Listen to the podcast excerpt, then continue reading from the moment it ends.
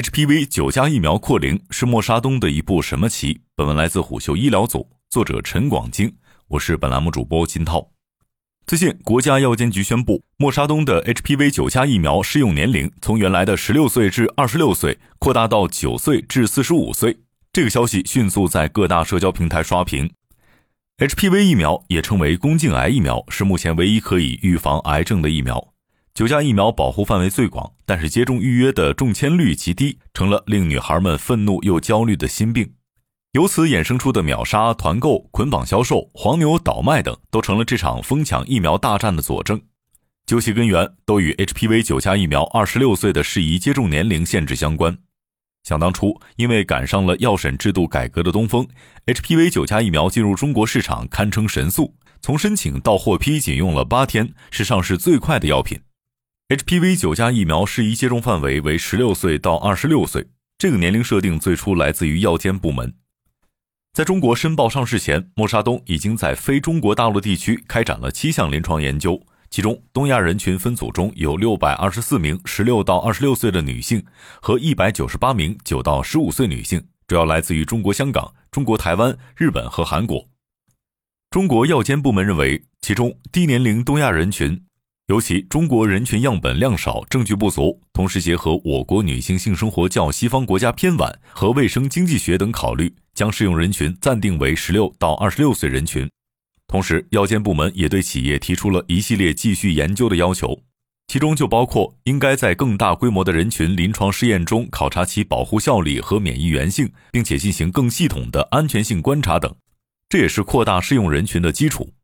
据陕西省肿瘤医院妇瘤科主任医师吴涛年初接受媒体采访时所说，二零一九年默沙东在中国启动了扩龄的三期试验，但是观察期要五年，原本预计最早得到二零二四年才能够扩龄到四十五岁。除了必经的试验程序需要耗时数年，实际上在医药市场上适应症的范围、给药方式的改变等，从来都不是单纯的科学问题。HPV 疫苗适用年龄的设定以及供应常年短缺的现象背后的核心问题，应该还是商业利益博弈与平衡的结果。默沙东目前是全球唯一的 HPV 九价疫苗供应商，为全球七十多个国家和地区供货，能分给哪个国家多少，市场表现无疑是重要的考量。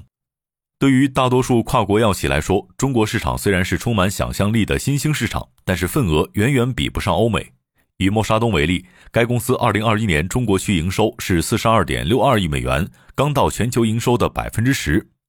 在此基础上，早期中国分得的九价疫苗量确实也是非常少的。这个逻辑也适用于临床试验的推动。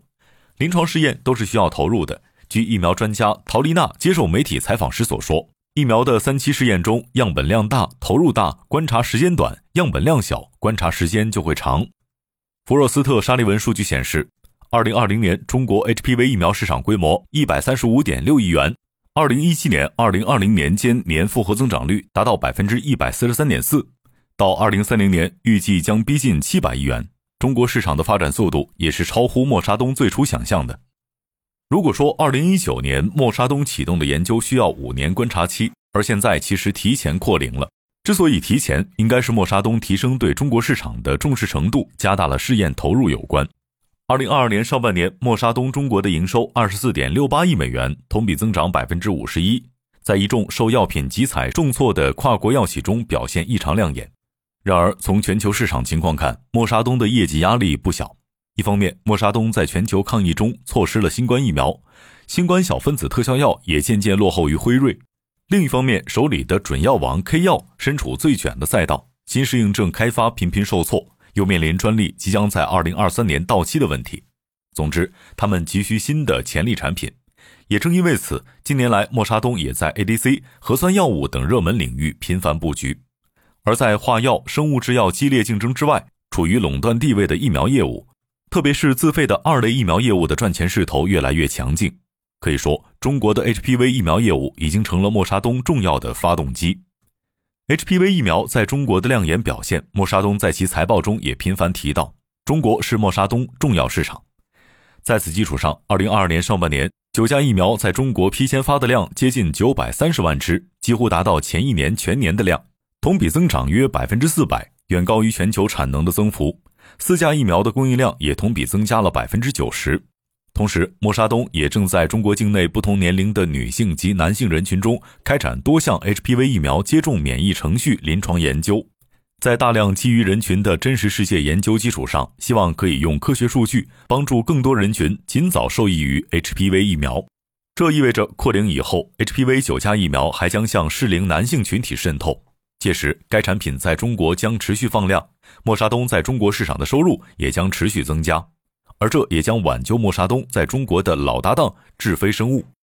今年上半年，智飞生物开始增收不增利，HPV 九价疫苗的批签发量激增了百分之三百七十九，但是智飞生物的营收只涨了不到百分之四十，净利润竟然大跌了三成。从具体明细看，该公司代理产品的毛利率已经从二零一九年的百分之三十四点四一压缩到了百分之二十八点二八。此前，因为业绩增长过分依赖 HPV 疫苗、实控人减持等原因，智飞生物股价也在下跌，一度跌到了八十六元每股的低点。相比于去年巅峰时期，已经跌去了大半。此次九价疫苗扩龄后，这家企业也面临新的发展机遇，可以暂时松一口气了。此外，在扩龄的背后，也有中国疫苗市场的竞争环境改变带来的压力影响。疫苗是一个相对垄断的市场，默沙东、GSK、赛诺菲、辉瑞被称为疫苗界的四大天王，把持着全球大部分的市场份额。但是在中国，他们面临着来自于本土疫苗的有力竞争。以 HPV 疫苗为例，目前全球上市的 HPV 疫苗只有五种，除了 GSK 的二价疫苗希瑞士，默沙东的四价和九价，就是中国国产的两款万泰生物和沃森生物的二价疫苗新可宁和沃泽惠。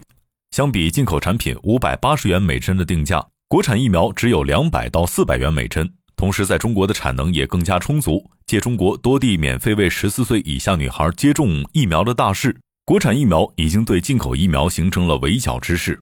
万泰生物和 GSK 在二价疫苗的战争上你来我往，纷纷增加产能，争夺市场份额。到了今年，沃森生物的沃泽惠也加入了战局。